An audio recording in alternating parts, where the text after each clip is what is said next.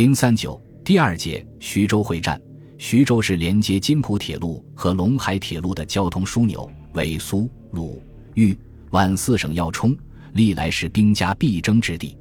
在抗战进入第二个年头之际，侵华日军为打通华北与华中占领区，而从南北两面向徐州发起攻击。中国军队为牵制日军主力，延缓日军对武汉的进攻，也在徐州集结兵力，阻击日军的进攻。于是就发生了抗日战争史上著名的徐州会战。早在一九三七年八月，国民政府部署全面抗战之时，即把苏北和山东作为重点防御地区，将该地作为第五战区，由蒋介石亲自兼任战区司令长官。第五战区的主要任务是根本打破敌军登陆之企图，一旦有敌军登陆，务必迅速围攻而歼灭之。其后。为加强对该战区之领导，又改任李宗仁为战区司令长官。南京沦陷后，正面战场形势发生重大变化。第五战区防止敌军从海上登陆的战略已经失去意义。军事委员会重新划定第五、第三战区的作战地境，由淮河、洪泽湖南畔、淮安、老黄河一线南移至长江支线。并将江北原属第三战区的三个集团军划归第五战区的战斗序列。当时估计，日军占据沪宁地区后，其主力之行动有三种可能：而掠取徐州、沟通津浦路、窥伺陇海路、威胁武汉，是其中之一种方案。为此，徐州的战略地位比抗战初期更为重要。军委会给第五战区制定的作战方针是：为阻止侵入之敌。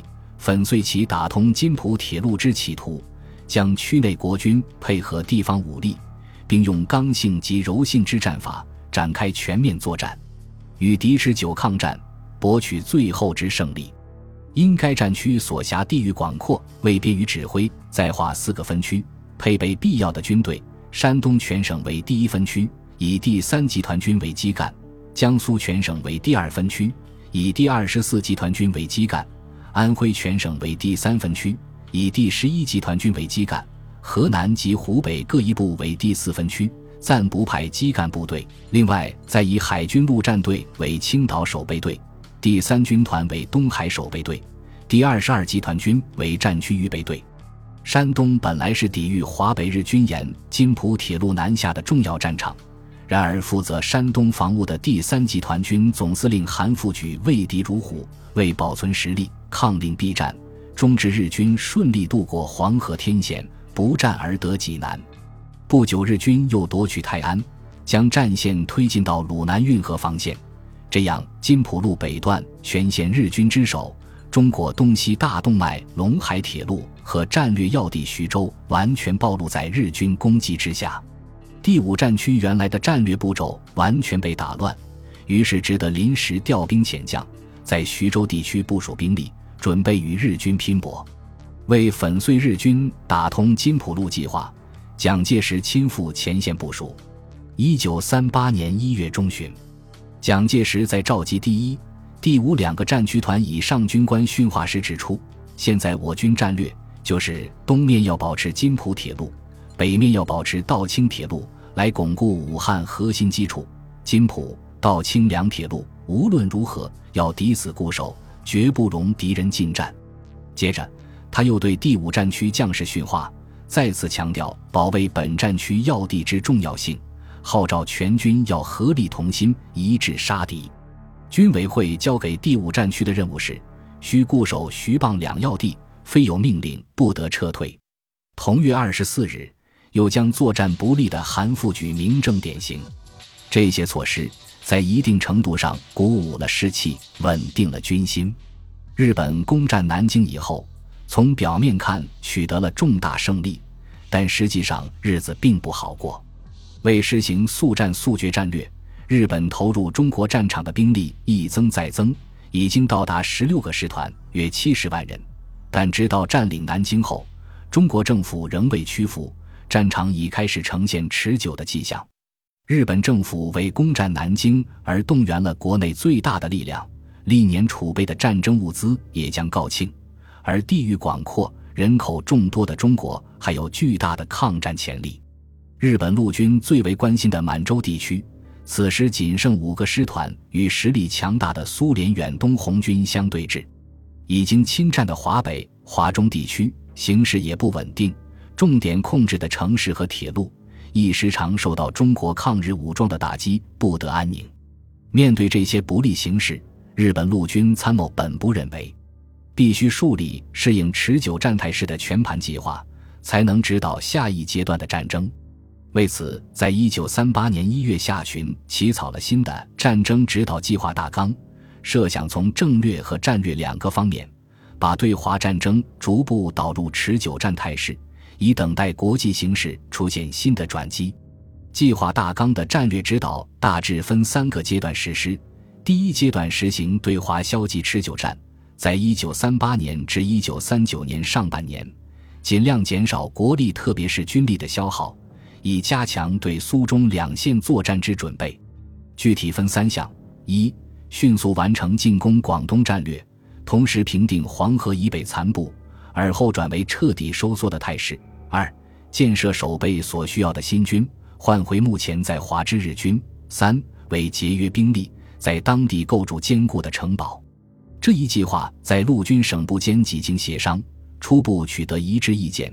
并由一九三八年二月十六日召开的御前会议正式决定。御前会议对在华日军的任务明确作出规定，确保在中国已占领的地区，并期望其安定，同时完成对苏中两国作战，作为军的实质的整备。对第三国，尤其对苏联，需严加警戒。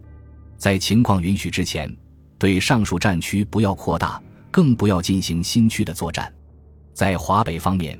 确保交际沿线，并向济南上游黄河左岸一线继续作战，而后大概在确保以上两界线以北地区的安定外，对敌人后方可继续进行航空作战。华中方面，在与海军配合确保现已占据地区的安定外，对敌人后方可继续进行航空作战。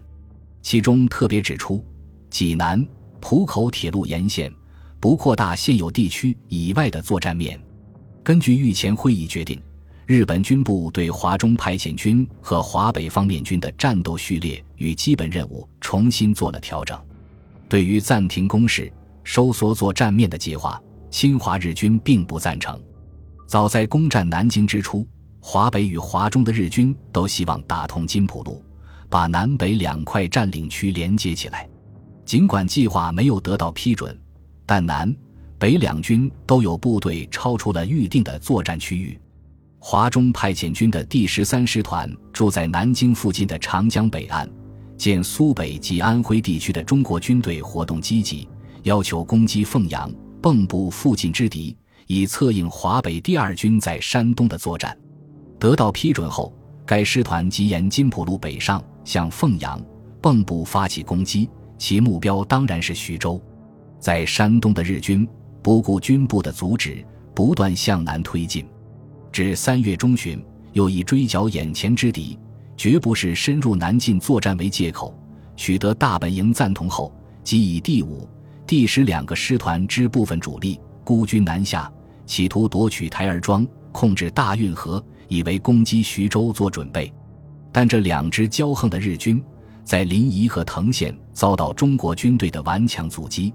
接着又在台儿庄陷入中国军队的重围，伤亡惨重，被迫败退。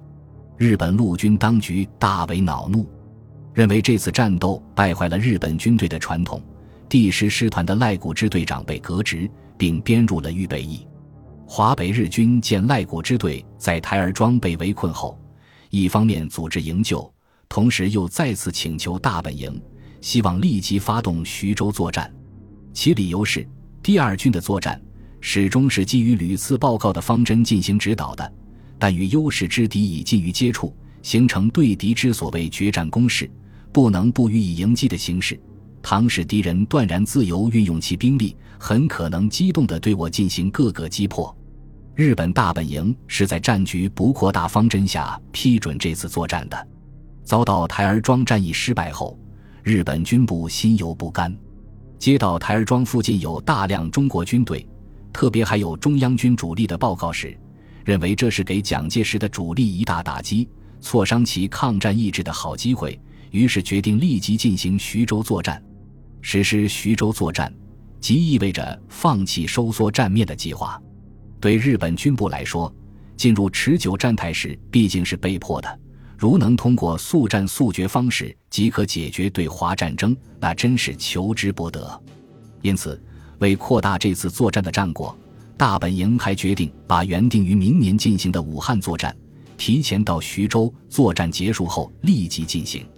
日本大本营陆军部于四月三日内定实行徐州作战后，当天即向现地军队传达，并召回现地军的参谋研究作战细节。